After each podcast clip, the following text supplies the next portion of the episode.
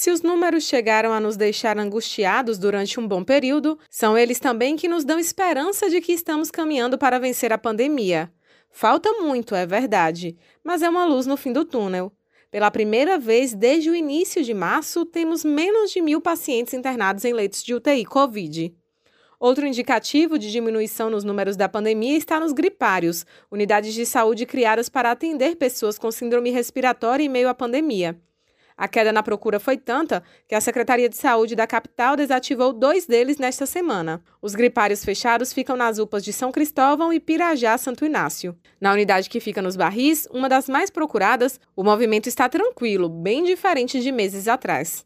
A queda na procura pelos gripários, assim como a diminuição de outros números relacionados ao coronavírus, contraria a previsão de especialistas que temiam uma piora na situação da Covid-19 no estado depois dos festejos juninos.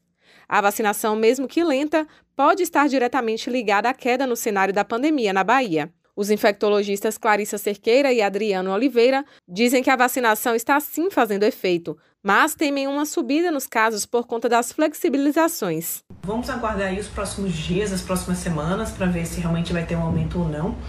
Do contrário, como a vacinação está avançando, cada vez mais a gente está vacinando pessoas mais novas, a expectativa é, e o que todos nós esperamos é que esses números não aumentem mais ou não aumentem tanto. Então, estamos aí confiando e a gente vem observando já que a vacinação está tendo um impacto aí na redução do número de casos.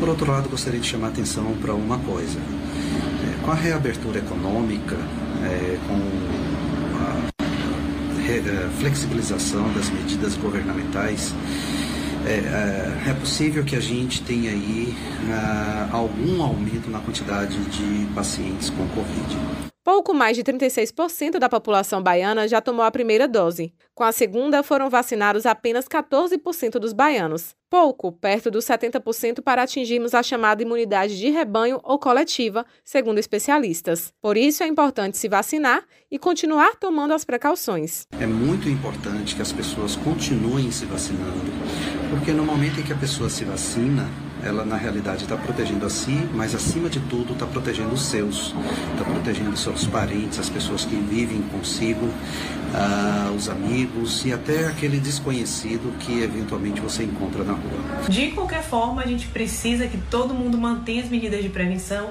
que continue evitando aí as aglomerações e mantenha o uso das máscaras e higienização das mãos. E mesmo com a vacina, não há garantia de que a pessoa não vá ser infectada novamente. Seu Raimundo Conceição não enfrentou dificuldades para fazer o teste na UPA dos Barris. Ele já tomou as duas doses contra a Covid-19 e, mesmo assim, voltou a apresentar os sintomas. Depois de fazer o teste, ele esperou duas horas para saber o resultado. Deu negativo.